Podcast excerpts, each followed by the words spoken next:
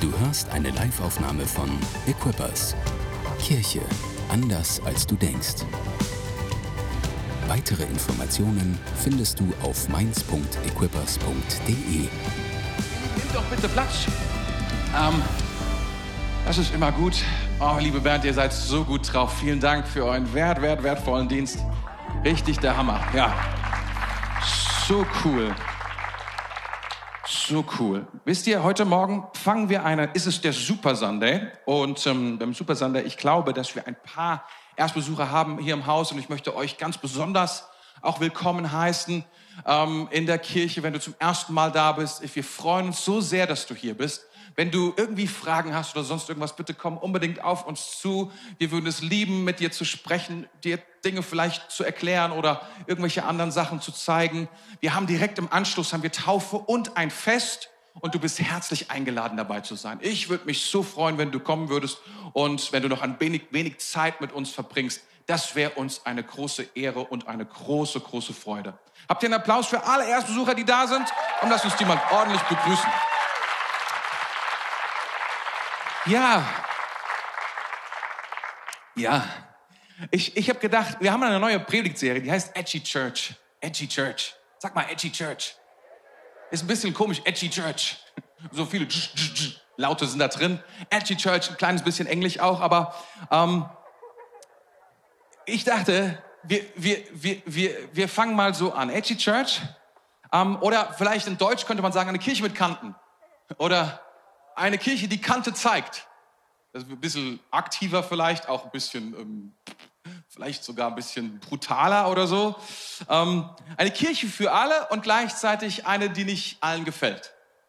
Das ist vielleicht das, was Edgy Church meint. Und heute haben wir Teil 1.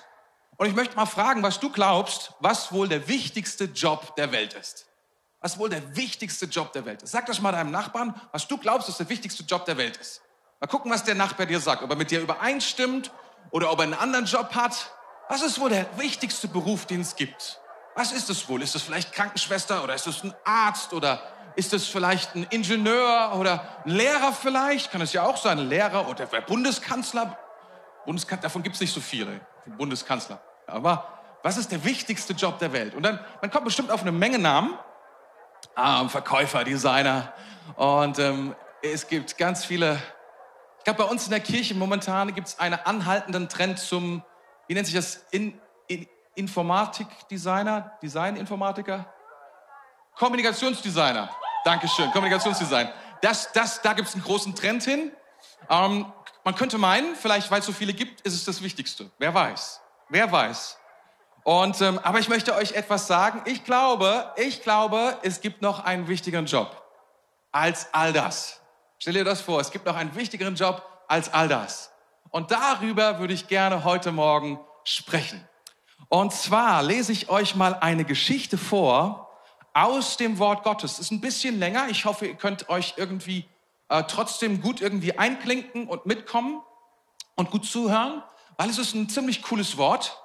Ähm, und das wird uns so ein bisschen helfen heute Morgen zu verstehen, was der wichtigste Job der Welt ist und dass wir eingeladen sind, diesen wichtigsten Job der Welt zu tun. Das ist eine ziemlich coole Sache, oder? Also das eine ist, was auch immer du gerade machst, das ist absolut in Ordnung, aber du kannst sozusagen upgraden. Du kannst Karriere machen. Du kannst aufsteigen. Du kannst, was auch, wo auch immer du stehst, du denkst vielleicht, du bist schon das Ende der Nahrungskette, weil du hast ein großes Business und bist der Chef über zehn Leute. Ich will dir Folgendes sagen, da ist noch ein Upgrade. Gott hat noch einen wichtigeren Job für jeden von uns. Amen. Sehr gut, sehr gut. Johannes 4, ähm, da lesen wir, da gibt's diese berühmte Geschichte von dieser Frau in Samaria am Jakobsbrunnen. Und ähm, dann geht die Geschichte in Vers 27 weiter und von dort an will ich gerne vorlesen. Und zwar, in diesem Augenblick kehrten seine Jünger zurück. Sie waren erstaunt, ihm im Gespräch mit einer Frau zu sehen, aber keine fragte ihn, warum er das tat oder worüber sie gesprochen hatten.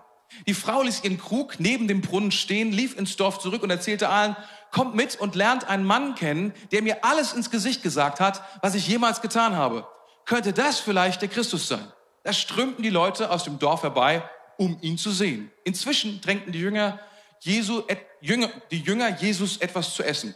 Nein, sagte er, ich lebe von einer Nahrung, von der ihr nichts wisst. Wer hat sie ihm wohl gebracht? fragten die Jünger einander. Der erklärte Jesus, meine Nahrung ist, dass ich den Willen Gottes tue, der mich gesandt hat und sein Werk vollende. Meint ihr etwa, dass erst in vier Monaten zum Ende des Sommers die Zeit der Ernte beginnen wird? Schaut euch doch mal um. Überall reifen die Felder heran und sind schon jetzt bereit zur Ernte. Der Erntearbeiter erhält guten Lohn. Und die Früchte, die er einsammelt, sind Menschen, die zum ewigen Leben geführt werden. Welche Freude erwartet, erwartet beide zugleich, den, der pflanzt und den, der erntet. Ihr kennt den Spruch. Der eine pflanzt, der andere erntet. Das ist wahr. Ich habe euch ausgesandt, zu ernten, was ihr vorher nicht selbst erarbeitet habt. Andere hatten diese Arbeit schon getan und ihr werdet nun die Ernte einbringen. Viele Sam Samaritaner aus dem Dorf glaubten nun an Jesus, weil die Frau ihnen erzählt hatte, er hat mir alles ins Gesicht gesagt, was ich jemals getan habe. Als sie dann mit Jesus zusammentrafen, baten sie ihn, bei ihm zu bleiben. Deshalb, brief er noch, deshalb blieb er noch zwei Tage und noch viel mehr Menschen hörten seine Botschaft und glaubten an ihn. Zu der Frau sagten sie, nun glauben wir, weil wir ihn selbst gehört haben und nicht nur aufgrund deiner Worte. Jetzt wissen wir, dass er wirklich der Retter der Welt ist. Oh, also müssen wir mal ein bisschen Luft holen, ne? nach so einem langen, langen, langen Geschichte. Und ich möchte ein bisschen einführen, diese Geschichte, erklären, was vorher passiert ist. Und zwar ist es so eine Geschichte, in der Jesus einer Frau begegnet, ganz allein. Einer Frau zur Mittagszeit an einem Brunnen in einer Gegend, die heißt Samaria. Und diese Gegend ist, sagen wir mal, eher verschrien. Ist eher die Gegend, wo man nicht so abhängen würde als normaler Jude der damaligen Zeit. Weil das waren einfach keine, es war kein guter Umgang. Das war einfach nicht mit Leuten, mit denen man irgendwie unterwegs sein wollte. Und Jesus hat gesagt, ich bleibe jetzt mal hier und hat seine Jünger, die, die mit ihm gegangen sind, ins Ort geschickt. Und er blieb zurück und trifft dort diese Frau und spricht mit ihr, fängt mit ihr ein Gespräch an. Und es geht eigentlich ganz harmlos los. Er sagt, hey, hast du ein bisschen Wasser? Wie man das halt so macht. Ganz so ein Wässerchen, vielleicht einen Snack oder sowas. Und die Frau beschwert sich überhaupt und palabert von wegen, ja, ihr Juden und so weiter und so fort. Und sie kommen so, sagen wir mal, sie ist ein bisschen zickig am Start. Und Jesus geht drauf ein und sagt dann, hey, aber weißt du was? Wenn du wüsstest, wer ich bin, dann würdest du mich um Wasser bitten. Also das Gespräch wird ein bisschen merkwürdig, muss man schon ehrlich sagen. Und sie sagt dann, was meinst du? Du hast überhaupt gar nichts dabei, um überhaupt Wasser zu geben. Ich habe alle Sachen am Start, du nicht. Und dann geht es immer weiter. Und sie sagt dann, okay, dann zeig mir, was du drauf hast, gib mir Wasser. Und dann sagt er, hey, kein Problem, hol deinen Ehemann. Und dann sagt sie, sagt sie, ey, habe ich nicht. Und dann sagt, sagt Jesus, spricht in sie hinein, prophetisch. Er sagt, okay, du hattest fünf Männer und mit dem, mit dem du jetzt lebst, das ist nicht dein Mann. Und das bewegt sie. Und sie sagt, wow, ich sehe, du, du bist ein Prophet. Du scheinst jemand zu sein, der von Gott her sieht. Du scheinst jemand zu sehen, der eine andere Perspektive hat auf mein Leben. Und dann fängt sie an mit ihm, ganz, ganz merkwürdig, auf einmal über ganz krasse Themen zu sprechen, nämlich über Anbetung, über Zukunft, über was Gott vorhat über Gottes neue Welt, über die Dinge. Und Gott und Jesus fängt an, Dinge auszupacken und ihr zu erzählen, die größten Geheimnisse des Universums, dieser Frau dort am Brunnen. Und in dem Augenblick, wo die Frau so sagt, hey, das, was du da sagst, das alles hört sich so messiasmäßig an. Und dann sagt Jesus zu ihr, ich bin es, der vor dir steht. Also er offenbart sich und sagt, ich bin's. Guckst du? Und dem Augenblick kommen die Jünger. Da setzt unser Text ein. Okay? Das ist die Vorgeschichte.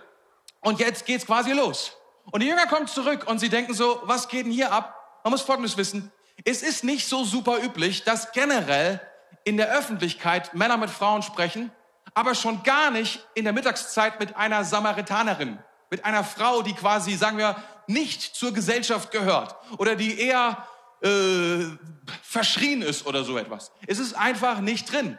Und deswegen es, sind sie überrascht und denken, was ist eigentlich hier für ein Film? Und warum geht die gute Frau ohne Krug wieder zurück ins Dorf? Hallo, du hast was vergessen, dein Krug, hallo? Du hattest doch bestimmt was vor. Und wir lesen diese Geschichte und wir sehen, okay, was ist da passiert? Und man könnte auch sagen, diese, diese Geschichte hat für mich eine Überschrift. Und zwar die Überschrift, es ist möglich, es ist möglich, die richtige Person kann eine ganze Stadt erreichen. Die richtige Person kann eine ganze Stadt verändern. Die richtige Person kann eine ganze Stadt transformieren. Davon bin ich überzeugt. Das ist, was diese Geschichte sagt. Es ist möglich, einer einfachen Frau etwas zu tun, was anderen Leuten absolut vorenthalten bleibt und wir müssen uns anschauen, was da passiert ist. Warum ist das passiert? Was ist da eigentlich, was ist da eigentlich drin? Was ist da überhaupt los?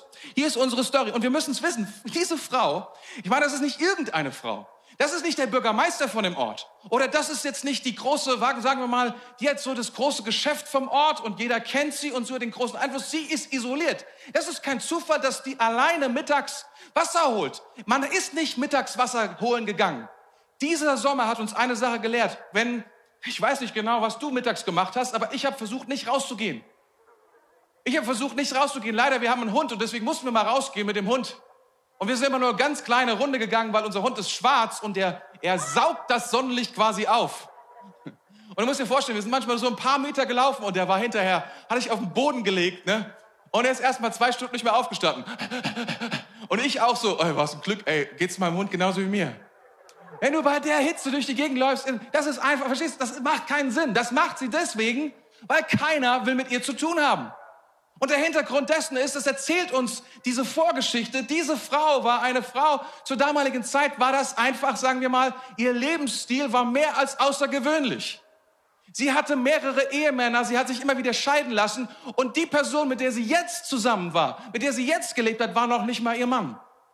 Mann, das war damals einfach noch, das war einfach gesellschaftlich nicht am, das ging einfach nicht.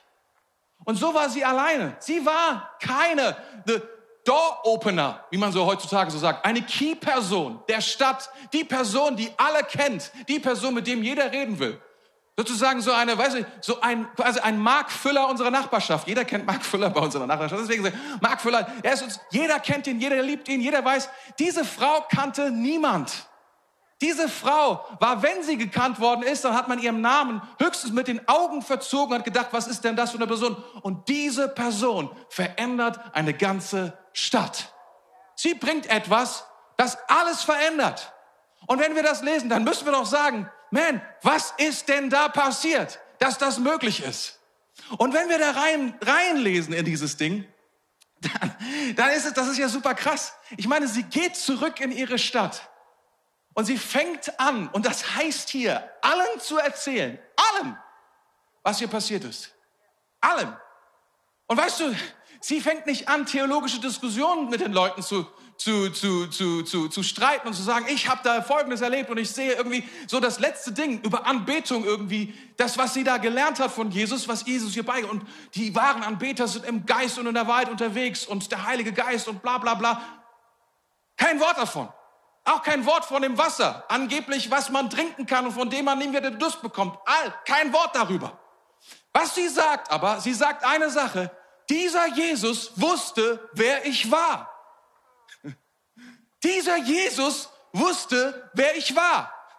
Und die, ich meine, das müssen awkward conversations gewesen sein, wirklich üble äh, Unterhaltungen, musst du dir vorstellen. Verstehst du, was meinst du damit? Danke, dass du mich daran erinnerst. Wie du ja weißt, lebe ich mit einem Mann zusammen. Er ist nicht mein Mann und ich hatte schon vier Ehemänner. Darüber haben wir gesprochen. Danke für diese. Verstehst du?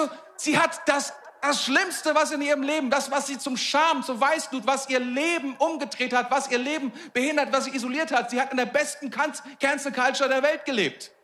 Juden und Samaritaner. Und bei den Samaritanern war sie noch der Outsider. Noch schlimmer kann es gar nicht sein. Das ist wie, wenn man heute gecancelt wird und man ist irgendwie, ich, ja, ich will das gar nicht politisch machen. Ihr wisst, ich kann euch das vorstellen. Ihr seid quasi absolut gecancelt, gecancelt, gecancelt und von denen noch gecancelt. Du bist schon quasi in der Minderheit und von denen dann nochmal in der Minderheit. Und diese Frau bringt Veränderung. Was tut, was tut sie? Sie bringt das authentische Zeugnis von dem, was sie erlebt hat mit Jesus. Sie bringt ein authentisches, sie sagt, das, das ist, was ich mit Jesus erlebt habe. Und ganz ehrlich, es entmutigt mich so sehr ihr kennt bestimmt Predigten und ich liebe diese Predigten, dass man über diese, diesen ersten Teil spricht, wie Jesus mit dieser Frau gesprochen hat, wie, wie unfassbar liebevoll, mit welch einer Power er in ihr Leben gesprochen hat und Dinge erkannt hat und das Thema auf, auf, auf, auf, auf, auf, die großen theologischen und tiefen Dinge des Lebens gebracht hat. Und ich meine, ich habe schon so, ich, vielleicht habe ich sogar schon selbst so eine Predigt gehalten, ich weiß nicht so genau, und erstens, zweitens, drittens, was man alles machen kann, um mit Leuten irgendwie ins Gespräch zu kommen und Jesus vorzustellen. Und ganz ehrlich, ich denke mir so, nee, das kann ich nicht. Das ist einfach zu krass.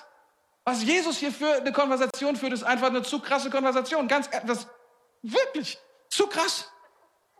Aber was diese Frau tut, das kann ich auch. Was diese Frau tut, das einzige Problem ist, es ist wahnsinnig peinlich. Es ist wahnsinnig peinlich.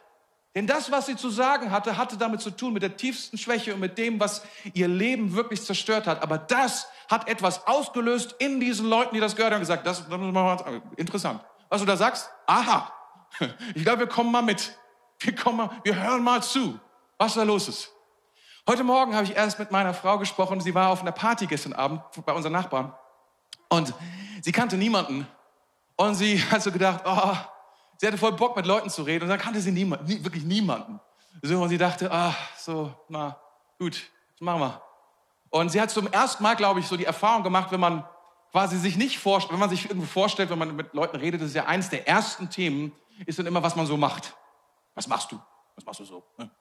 Ist keine besonders, ich sag mal, es ist nicht unbedingt ähm, das höchste, die höchste Kunst der Konversation, aber darauf läuft es hinaus und es ist ja auch nicht verkehrt. So, man kann ja hat eine Vorstellungswelt, was der andere so den ganzen Tag tut. Warum nicht? Und sie hat halt dann zum ersten Mal gesagt, ich arbeite in der Kirche. Und das Coole an der Aktion ist, man kommt sofort ins Gespräch möglicherweise. Oder auch nicht. Also, das ist so, es ist wie schwarz-weiß. Ich sage euch, es funktioniert so, entweder wollen die Leute mit dir mehr mit dir reden oder am besten gar nicht mehr. Und du merkst so, so nach dem Motto, ich mache mich jetzt mal vom Acker. Oder sowas. Also sie hatte Glück. Die Leute wollten mit ihr dann tatsächlich reden und sie konnte viele Sachen besprechen über das, was sie tut und so weiter und so fort. Und dann sagt sie zu mir eine Sache und ich fand das sehr interessant, weil es exakt das ist, was auch in meinem Herzen ist. Und ich habe mich gewundert darüber, dass sie das auch sagt. Sie hat gesagt, weißt du, Tore, ich habe einfach in diesen, in diesen Gesprächen, ich habe einfach Angst, es zu verkacken. Ich habe einfach Angst, es nicht richtig zu machen und Jesus nicht richtig rüberzubringen. Und ich dachte, das ist genau auch mein Problem. Das ist genau auch mein Problem. Ich weiß auch immer nicht so, ich will es einfach nicht verkacken. Ich, ich, mittlerweile kenne ich mich ja selbst so. Ich bin ja eher so der Typ, der so stark in Konversationen reingeht und Leute eher überfällt und überrollt. Und wenn sie dann auf dem Boden liegen, nochmal drauf rumtrampelt. Ist schon besser geworden. Aber anyway, jedenfalls, das, das, das, das, das funktioniert nicht so gut, habe ich gemerkt. Leute sind dann nach nicht so, denken so, ja, ich würde ganz gerne mal mit in den Gottesdienst kommen und mal sehen, wer Jesus ist, sondern denken, rette mich, wer kann. Gibt es irgendjemanden da? Und so. Ich, ich, fand, ich, fand das, ich, fand das, ich fand das aber so krass, dass es, dass es etwas ist, was, sie ist ja ganz anders von ihrer Persönlichkeit. Sie ist ja die netteste Person, die ich kenne, immer noch. Wahrscheinlich, die es irgendwie gibt. Also was, sie ist überhaupt nicht aufdringlich oder so. Anyway, ich habe gedacht, wie, wie interessant ist das? Und dann liest du von dieser Frau. Mal, was, was macht die denn überhaupt? Was macht die? Was, was sagt die? Jetzt, also das ist, sie, das ist der Summarize, das ist die Zusammenfassung von dem, was sie sagt. Da heißt es dann, kommt mit und lernt einen Mann kennen, der mir alles ins Gesicht gesagt hat, was ich jemals getan habe. Das ist es. Ich muss dir mal vorstellen. Kommt mit und lernt einen Mann kennen, der mir ins Gesicht gesagt hat, der und die Leute, ich kann mir gut vorstellen, so nach dem Motto, endlich mal jemand, der dir sagt, wer du wirklich. Du, die Leute sind vielleicht sogar noch begeistert, so nach dem Motto, endlich mal jemand, der offen ist und der mal richtig die Meinung geigt. Irgendwie so. Und das ist der tiefste Punkt, der sie bewegt hat. Und das ist das authentischste Zeugnis, was du dir vorstellen kannst. Das ist, was sie berührt hat. Das ist, was sie verändert hat. Das ist, was sie in eine Leidenschaft versetzt hat, in ein Brennen versetzt hat, in, eine, in, in einen Glauben versetzt hat, wo sie gesagt, sie, sie hat sogar den, sie hat sogar ihr Gefäß vergessen. Sie hat den Krug vergessen am, am, am Brunnen, was der eigentliche Zweck war, dorthin zu kommen. Über dieses Gespräch, das war so großartig. Sie hat gedacht, ich muss, ich muss den Leuten erzählen. Es war etwas in ihr angezündet. Sie konnte es nicht anders machen. Sie, was, was kann ich sagen? Es gab keine Leistung zu vollbringen. Sagt dem Motto, ich hatte ja noch mal irgendwas vorzutragen. Ich habe da so mit einem Typ diskutiert und ich habe dir mal ordentlich die Meinung gegeigt. Von wegen hier, ihr Juden mit eurer Anbetungsstätte da in Jerusalem, ihr geht uns voll auf den Zeiger und so weiter. Dann habe ich mal ordentlich zurecht. Nichts davon hatte sie zu bringen. Oder dass sie gesagt hat, aber guck mal, ich hatte fünf Männer oder ich hatte vier Männer und jetzt den fünften. Das ist ganz schön viel Management. Das ist gar nicht so einfach. Und vielleicht hatte sie zwei parallel, who knows? Auch das hat sie nicht, verstehst du? Nee, es, gab nichts, was sie springen. Eine, ihre, ihre, ihre sprühende Persönlichkeit, ihre Stellung, ihre Position. Manchmal haben wir eine Idee, wenn wir zu Menschen kommen und ihnen von Jesus erzählen, weiß was ich, was für eine Person wir sein müssen. Ich glaube, manchmal ist es so, dass wir, dass wir, dass wir dass wir aus Versehen eine andere Person sind, wenn wir den Leuten von Jesus erzählen, als wir eigentlich sind. Und deswegen gucken die uns verständnislos an und denken so, es hat keine Kraft. Es hat keine Kraft. Es wird nicht funktionieren. Du kannst ihnen nicht erzählen, das Zeugnis von einer anderen Person. Wenn du nie Drogen genommen hast, dann ist ein Zeugnis sinnlos, dass du erzählst, wie Gott dich befreit hat von Drogen. Das wird uns, wird allen uns sofort einleuchten. Es wird nicht funktionieren. Jetzt habe ich irgendwo gelesen, ich weiß nicht, ob ich das bringen soll, aber ich mache es einfach mal. Komm, hau raus. Wenn nicht, schneiden es einfach raus. Ich habe irgendwo, habe irgendwo gelesen, dass 90 Prozent der Menschen Probleme haben mit Pornografie. Christen leider auch. Rede doch mal mit jemandem über Pornografie. Ja, weißt du, ich habe da ehrlich gesagt ein Problem, immer noch. Das ist scheiße. Du, die meisten Leute finden das nicht mehr scheiße, das ist völlig, vollkommen normal. 16-Jährige treffen sich, um sich gegen, mit, miteinander Pornos anzuschauen. Das ist, wo wir momentan sind. Es ist gesellschaftlich alles andere als geächtet. Auch wenn 80 Prozent der, der Teilnehmer in diesen Pornos, der Darstellerinnen, das gar nicht freiwillig tun. Dann sagst du, naja, ich gucke nur Pornos, wo 20 Prozent das mit. Woher weißt du das? Meinst du, das ist. Ja, egal. Jedenfalls, der, der Punkt ist, manchmal haben wir keine Siege zu verkünden. Manchmal stehen wir in Problemen drin. Aber vielleicht ist es genau das, was wir den Leuten sagen müssen. Dass wir ihnen sagen, weißt du was?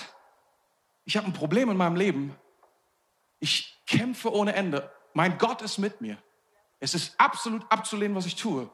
Und ich weiß, der Sieg wird kommen. Der Sieg wird kommen. Gott wird mir Überwindung geben in all diesen Dingen, denn ich weiß, dass diese Dinge mich nicht segnen, sondern zerstören. Meine Beziehungen kaputt machen, all das. Das ist kein Zeugnis, was man erzählt, wenn man mittendrin steht. Stimmt das? Aber vielleicht ist es manchmal das, was wir sagen sollten, statt den Leuten zu etwas zu erzählen, was noch gar nicht passiert ist. Aber hier ist der Punkt. Und ich möchte dir sagen, wenn du Jesus Christus begegnet bist in deinem Leben, dann hast du ein Zeugnis. Wenn du Jesus begegnet bist im Leben, dann hast du ein Zeugnis. Ich kann es nicht hören. Oder er sagt, oh, ich will es jetzt auch gar nicht so böse sagen, aber ich, ich, ich, ich glaube es einfach nicht. Wenn Leute sagen, oh, ich bin als Christ geboren, ich bin, was nennt man, frohkief, fromme Kinder in der Familie, mir ist nichts Schlimmes passiert. Dir muss nichts Schlimmes passieren. Du hast Jesus getroffen. Die Frage ist, was hat Jesus in deinem Leben getan? Das ist, was die Leute wissen wollen. Weißt du, die allermeisten Leute haben kein Drogenproblem. Das sind nicht die meisten. Die meisten haben Probleme wie du. Pornografie zum Beispiel. Oder andere Dinge. Oder sie, sie fragen sich, wie ihre Kinder in der Schule sich und so weiter. Sie machen sich Sorgen über, über die, die, die Inflation und über, und über und über das Energie, was teuer wird und über die Zukunft und über diese und jene Dinge. Sie machen sich Gedanken über ihren Mann oder ihre Frau oder sie machen sich Gedanken über ihre Kinder. Sie machen sich über diese Dinge, sie machen sich über ihre Ausbildung Gedanken, was sie machen sollen, all diese Sachen. Und du hast ein Zeugnis, in das in dein Leben hineingesprochen hat. Und wo immer ich hingehe, und normalerweise ist es so, wenn ich irgendwo zum ersten Mal predige, erzähle ich von meinem Zeugnis, was Gott in meinem Leben getan hat. Wisst ihr, manchmal, da, da denken wir, wir müssen die Leute überzeugen, das ist unser Zeugnis. Unser Zeugnis ist nicht, Menschen zu überzeugen. Unser Job ist es nur, den Menschen einfach zu erzählen, was Jesus in unserem Leben getan hat. Ende. Das war's. Und wenn die Leute hinterher sagen, ja cool, komm, lass uns was trinken, dann machen wir halt das. Aber wenn sie sagen, ich habe da noch eine Frage, here we go. Aber wo ist, wo ist der Unterschied? Paulus hat das auch mitgemacht. Wir lesen das in der Apostelgeschichte. Er kommt zu Jesus, er erlebt Jesus, wie niemand anderes Jesus erlebt. Ich meine, er sieht Jesus, er, eine Stimme spricht zu ihm, er wird blind, er fällt um in der Wüste. Ein Prophet kommt zu ihm, er wird wieder sehend, er hat eine Geschichte, das ist der Wahnsinn. Und dann lesen wir, das nächste, was er tut, er fängt an mit den ganzen Proselyten, also mit den Halbjuden, sagen wir mal, also ist nicht ganz, also die bekehrten Juden quasi, mit ihnen zu streiten darüber, wer Jesus ist. Und da er Theologe ist, gewinnt er immer. Das Problem ist nur, keiner lässt sich davon überzeugen. Wusstest du, dass du niemanden überzeugen kannst? Niemanden in das, in Glauben hineinreden kannst? Dass du niemanden strategisch, wenn es jemand konnte, dann Paulus. Und er konnte es nicht. Wisst ihr, was da steht? Die wurden so sauer, die wollten den umbringen, den Paulus. Es gab richtig Revolution. Das heißt, dann irgendwann musste sich, mussten sich Leute in der Jerusalemer Gemeinde um Paulus kümmern und haben gesagt, ey, Paulus, mach mal locker, mach mal locker. Komm, wir, ja, die haben ihn aus dem Verkehr gezogen. Die haben gesagt, Paulus, nee, das funktioniert hier nicht. Er war der Klügste. Er konnte, er, Apologetik 3.0. Der Mann konnte alle antworten. Und dennoch, niemand hat zugehört. Alle waren nur sauer. Alle waren nur beleidigt. Niemand hat sein Leben Jesus gegeben. Zehn Jahre später Gott hat sein Herz verändert. Und Paulus kennt nur noch eine Geschichte und wir lesen die gesamte Geschichte und das ist so wichtig in der Apostelgeschichte jedes Mal. Und er erzählt jedes Mal, als ich Jesus getroffen habe in der Wüste, ich hatte vor, ich habe die Gemeinde verfolgt, ich habe sie umgebracht, ich war der schlimmste aller Sünde, sagt er irgendwo. Er sagt, ich war, ich war wirklich ein A hoch 10. Ich war wirklich nicht okay. Und er erzählt jedes Mal, aber das ist, was Gott mit meinem Leben getan hat. Und das ist mein Zeugnis. Und damit tust du etwas bei Menschen, du öffnest ihre Herzen. Und was sie damit machen, ist ihre Verantwortung. Und das ist, was Paulus getan hat, weil du kannst niemanden überzeugen. Du kannst nicht mit der Logik erklären. Du kannst nicht mit der Kraft der Argumente, mit der Kraft, was auch immer dahinter stecken mag. Du musst glauben. Es ist die einzige Möglichkeit. Es ist das einzige, was und so weiter und so fort. Jesus ist. Kann alles andere, Buddha, Mohammed und so weiter kannst du. Das ist nicht richtig. Das ist richtig. Du wirst sehen. Niemand wird deswegen darauf reagieren. Höchstens sauer. Höchstens ein YouTube-Video gegen das andere YouTube-Video und so weiter und so fort. Aber das ist nicht, was die Bibel sagt. Paulus das nicht getan hat, diese Frau hat das nicht getan. Und wisst ihr, das Witzige hier ist, was sie, was sie dann sagt. Pass mal auf. Es heißt ja hier, kommt mit und lernt einen Mann kennen, also das ist Jesus, der mir alles ins Gesicht gesagt hat, was ich jemals getan habe. Kein Wort davon, wer, was, was, was, was dieser Mann ist. Dann sagt sie, könnte das vielleicht der Christus sein? Dann sagst du, ja, das ist schon offensiv, oder? Meine, hey, das ist ja schon eine krasse Vermutung. Könnte das der Messias sein? Also, das war die, die höchste Erwartung, die man damals hatte. Dieser Mann ist so abgefahren, aber man muss Folgendes wissen. Im Griechischen gibt es ein Fragewort. Und dieses Fragewort impliziert schon die Antwort, ob ja oder nein. Verstehst du, das ist eine geschlossene Frage. Und die Antwort ist ja hier, entweder ja oder nein. Könnte das vielleicht der Christus sein? Ja. Nein. Das ist die Antwort. Das Problem ist, im Griechischen hier, und das ist das Abgefahrene, ist die Implizierung schon im Fragewort Nein. Und dann denkst du vielleicht, ja, sie glaubt es vielleicht selbst nicht. Doch, sie glaubt es. Aber wisst ihr, wisst ihr, was sie tut? Sie überlässt es den anderen. Sie, sie schiebt die ganze Schwere dieser Antwort auf die andere Seite und sagt, macht es eigentlich noch interessanter für die andere Person. So dass sie sagt, ja, jetzt muss ich mir dieselbe Sache mal selber angucken hier. Frau, geh mir aus dem Weg. Das, was du da gesagt hast, ist unmöglich. Ich gucke mir die Sache jetzt mal selbst an. So, kann ja nicht angehen. So eine Frau wie du. Ganz genau. Jetzt gucke ich mir die Sache. Das ist abgefahren. Und es ist awkward. Und es ist merkwürdig. Aber das ist, was hier passiert. Manchmal, weißt du, wenn du aus diesem Gottesdienst herausgehst oder du anderen Leuten erzählst von dem, was Gott in deinem Leben getan hat, es wird nie wenn du es richtig machst, es wird nie so sein, dass du triumphierend deine Argumente vorbringst und du hinterher im strahlenden Licht besser aussiehst. Denn wenn du Zeugnis gibst von dem, was Gott in deinem Leben getan hat, wird es immer so sein, dass, dass es peinlich wird. Dass es diesen Moment gibt, in dem alle die Luft anhalten, du inklusive, und denkst, okay, und jetzt? Entweder die andere Person denkt, ach du meine Güte, so ein religiöser Spinner so ein. Oder er sagt, hm, interessant. Ich glaube, der Schlüssel liegt darin, dass wir das erzählen, dass wir das erzählen, was Gott in unserem Leben getan hat. Einfach nur das. Über die Frage, wie habe ich aufgehört, dies oder jenes zu tun? Wie habe ich angefangen, dies oder jenes zu tun? Wie habe ich Lebensmut gefunden? Was hat, was hat Gott zu mir gesprochen in diesem Gottesdienst, in dem, in diesem merkwürdigen Gottesdienst in der Mainzer Waggonfabrik? Noch nicht mal ein richtiger Pastor stand dort. Der sah noch nicht mal aus wie ein Pastor. Der hat nicht gesprochen wie ein Pastor. Die Lieder waren zwar ganz modern, aber hör mal, das war laut ohne Ende. Das geht alles gar nicht. Es ist peinlich davon zu erzählen. Wir können machen, was wir wollen. Am Ende des Tages. Die Leute strecken ihre Hände aus und am Lobpreis fangen die alle darum an zu tanzen. Es ist einfach nur peinlich. So oder so, egal wie du es drehst. Aber die Kraft liegt nicht darin im Argument. Die Kraft liegt in deinem Zeugnis. In dem, was Gott in deinem Leben real getan hat. Und diese Frau, die hatte kein großes Zeugnis. Jesus hat sie nicht geheilt. Jesus hat nicht, keine Ahnung, was mit ihr getan. Das alles lesen wir nicht. Das, was sie zu sagen hatte, ist, dieser Mann weiß, wer ich bin. Und das macht mich vollkommen fertig. Und ich erkenne, er ist es, der meine Seele heilt. Er ist es, der mich kennt. Er ist es und er liebt mich trotzdem. Was auch immer ihr sagt, er liebt mich trotzdem. Was auch immer deine Meinung ist über mich und meinen Lebensstil und was ich nicht alles verbacken habe und es stimmt alles, ich habe vollkommen recht. Aber dieser Mann, er kennt mich und er liebt mich trotzdem. Das ist das Powerfulste, das Kraftvollste, was wir tun können. Eine Frau, gecancelt in der Cancel Culture. Unbedeutend, kein Door-Opener, keine Schlüsselperson, verändert eine ganze Stadt mit dem Zeugnis, wie sie Jesus getroffen hat. Diese Stadt, diese Stadt, Wiesbaden, Frankfurt, Darmstadt, Idstein, wo auch immer du lebst, sie braucht nur eine Person, die bereit ist, zu erzählen, was Gott in ihrem Leben getan hat. Und die Veränderung zu erzählen und sagen, das ist, was Gott getan hat. Du kannst darüber lachen, du kannst darüber lächeln, du kannst dich darüber lustig machen.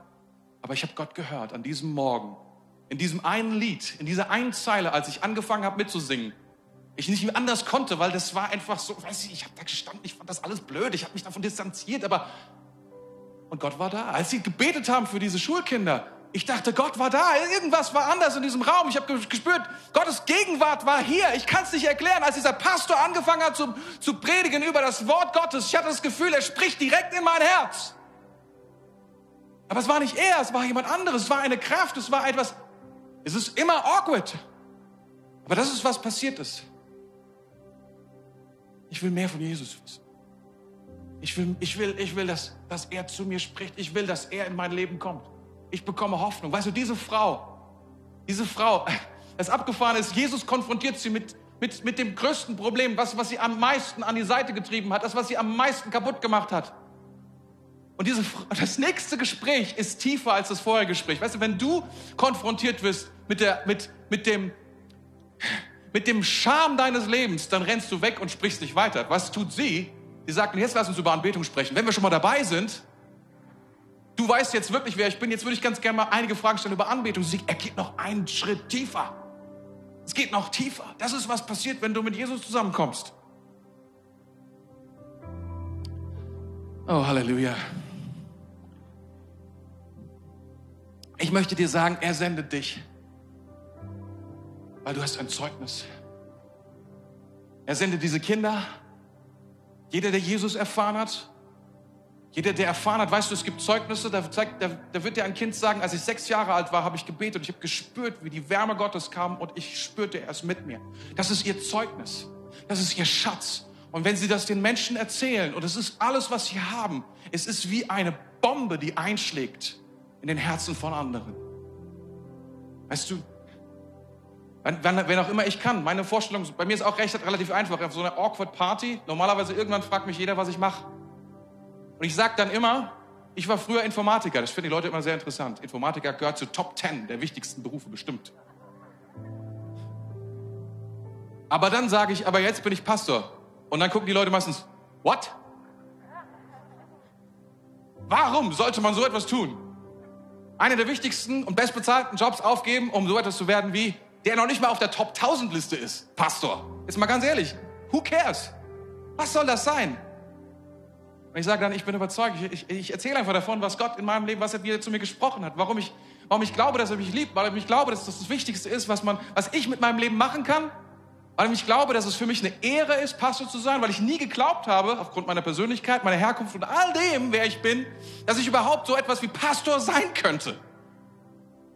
Ich bin nicht, verstehst du, all die Attribute, die man einem Pastor zuspricht, bin ich nicht. I'm not.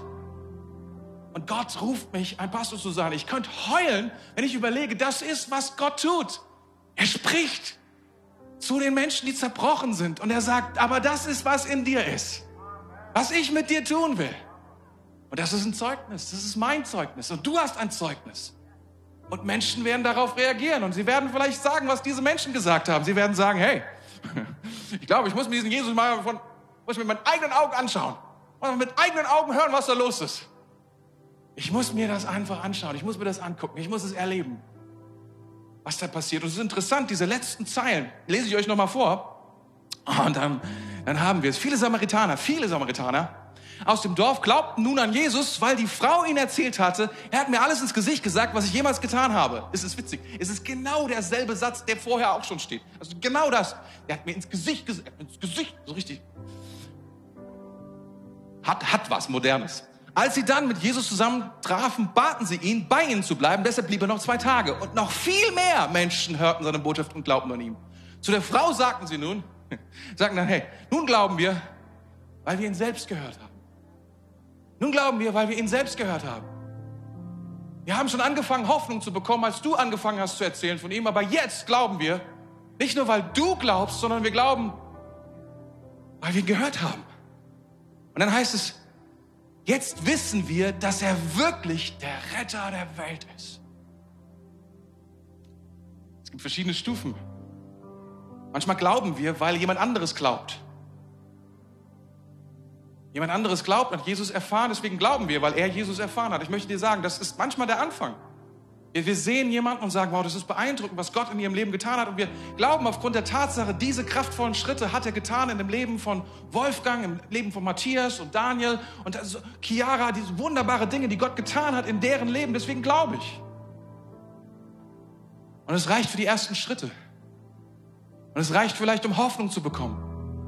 Und es reicht, um, um, um, um, um, um tiefer zu graben. Es reicht dazu, um zu sagen, ich jetzt, jetzt, und du darfst, und hier ist die Botschaft, du darfst zu Jesus selbst kommen. Du musst nicht von dem Glauben von anderen leben alleine. Du darfst dich selbst überzeugen, du darfst selbst empfangen. Der Heilige Geist, Jesus ist hier in diesem Raum. Er ist, er ist auferstanden von den Toten. Er lebt. Und Zeugen sitzen hier. Und heute werden sechs Leute bezeugen, indem sie etwas sehr Merkwürdiges tun, etwas Peinliches tun, etwas, eigentlich etwas Demütiges tun. Sie werden sich in einen Pool begeben, den wir glücklicherweise noch gewärmt haben. Aber sie werden vor all diesen Menschen bekennen, dass sie Jesus gehören, dass er ihr Herr ist ab sofort und sie werden untergetaucht werden, vollständig und dann wieder rauskommen, so der Herr will.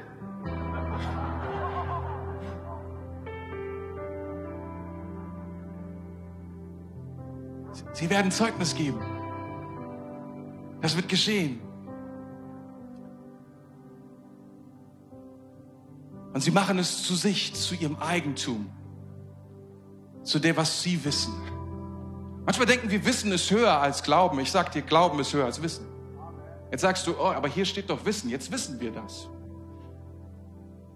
Ich kann nicht anders. Lass mich das noch an den Start bringen, weil es wirklich powerful ist. Wisst ihr, diese, jetzt wissen wir, dass er wirklich der Retter ist. Dieses Wort Wissen steht im Perfekt. Vollendete Gegenwart für alle die. Und im Griechischen ist es so, dass das Perfekt eine andere Funktion hat als im Deutschen, als Zeit. Im Griechischen sagt das Perfekt, dass das das Resultat ist einer Tat, von dem, was vorher gelaufen ist. Es ist resultativ. Was er also sagt ist hier, das Resultat, das wir gehört haben, das Resultat, dass wir mit Jesus zusammen waren, das Resultat, dass du persönlich zu uns gesprochen hast, ist, dass wir jetzt etwas in uns wissen, Und dieses Wissen ist in uns so tief. Hey, wir können niemanden hinein überzeugen. Das wird nicht funktionieren. Aber was wir tun können, wir können Zeugnis geben. Sie kommen in Kontakt mit Jesus. Und hier sitzen Zeugen über Zeugen über Zeugen, die eine Sache bezeugen. Jesus Christus, der vor 2000 Jahren am Kreuz in Golgatha hingerichtet worden ist. Er lebt. Er lebt. Und wenn er lebt, und das tut er und jeder von uns, der das weiß in seinem Herzen, das ist ein Zeugnis. Das ist wie eine Atombombe im Leben. Das ändert einfach alles. Das ist einfach, was Hoffnung gibt, was Zukunft gibt, was Veränderung bringt. Das ist das, was Jesus hier sagt. Die Ernte des ewigen Lebens. Die Ernte des ewigen Lebens. Liebe Freunde, wir wollen diese Woche wollen wir beten. Eine ganze Woche um 20.30 Uhr. Es ist ziemlich spät. Aber wir wollen, dass viele kommen können, so viele wie nur möglich. Und wir werden eine Stunde beten. Und unser Hauptanliegen in dieser Woche, wir wollen beten um die Menschen, um die wir schon so lange bitten, die wir schon so lange auf der Liste haben. Vielleicht auch die Menschen, die wir überhaupt nicht auf der Liste haben und wir wollen sie zum ersten Mal auf die Liste setzen, weil Gott sie auf der Liste hat. Wir wollen diese eine Woche nehmen und jeden Tag Folgendes tun. Wir wollen diese eine Person nehmen und immer sagen, Gott, dir ist es möglich. Ich kann sie nicht überzeugen, aber ich kann Zeugnis sein. Ich kann erzählen, was du getan hast. Schenke Gelegenheit, schenke Möglichkeit, schenke etwas, wo ich einfach das tun kann und erzählen kann, was du in mein Leben getan hast. Alles andere überlasse ich dir. Denn du hast Kraft. Und das Zeugnis in mir hat Kraft. Und was du getan hast, ist wahr. Und es wird einen Unterschied machen in dem Leben einer anderen Person. Ich will euch einladen, ihr Lieben, mitzubeten, jeden Tag jeden Tag mit dieser einen Person und zu sagen, komm, wir beten gemeinsam für diese Person. Wir beten alle für diese Person. Wir stellen uns mit der ganzen Power seiner Kirche von Equippers Rhein-Main direkt dahinter und sagen, wir beten für Menschen in Darmstadt, wir beten für Menschen in Mainz, in deiner Umgebung, wir beten für deine Klasse, wir beten dafür. Warum nicht? Kann es sein, dass eine einzige Person eine ganze Stadt verändert? Es kann sein. Durch die Kraft des Zeugnisses, was in dir liegt. Eine einzige Person kann einen ganzen Verein verändern. Eine einzige Person kann eine ganze Firma verändern. Eine einzige Person mit dem Zeugnis von Jesus Christus in ihrem Herzen. Halleluja. Halleluja. Ich möchte dich, ich möchte, dass du eine Entscheidung triffst. Hey, nimm das nicht, nimm das, nimm das, nimm das jetzt nicht so, so, so, so von mir so hart oder so, aber ich möchte, dass du dass du es nicht easy nimmst, sondern dass du Zeit einräumst und Priorität einräumst, um das zu tun, um zu beten. Für Beten ist nie Zeit. Nie wird Zeit dafür sein. Wir müssen sie uns nehmen. Wir müssen sagen, das ist die richtige Zeit und ich nehme sie meinem Gott. Ich komme vor meinen Gott und ich werde ihn preisen und ich werde ihn bitten und ich werde lernen, was es bedeutet, durchzubrechen und zu sehen, was er tun kann. Denn er ist ein Gott, der heilt. Denn er ist ein Gott, der handelt. Denn er ist ein lebendiger Gott, der Kraft hat. Und ein Gott des Durchbruchs. Und wir werden beten. Und ich möchte, dass du, dass du, dass du das ergreifst, dass du das nicht auf dich zukommen lässt und sagst, mal gucken, wie es morgen wird. Ich sag dir, was morgen wird. Um 20 Uhr bist du müde. Dann kommt die Tagesschau. Dann ist es schon spät. Dann weißt du nicht so genau. Dann zweifelst du. Und dann oh, so ein Mist, hat schon angefangen. Dann ist es peinlich, dann kommst du nicht mehr. Nein, nein, nein, nein, nein. Ich möchte, dass du eine Entscheidung triffst und sagst, was immer passiert. Ich werde kommen und ich werde beten. Ich werde die ganze Woche beten, weil da sind Menschen in meinem Leben. Und ich glaube, Gott ruft mich, ein Zeuge zu sein für diese Menschen. Ich bin noch nicht bereit, aber Gott will mich bereit machen. Die Leute sind noch nicht bereit, aber Gott wird diese Leute bereit machen durch das Gebet der Heiligen, durch das Gebet seiner Kirche. Amen. Jetzt meine letzte Frage.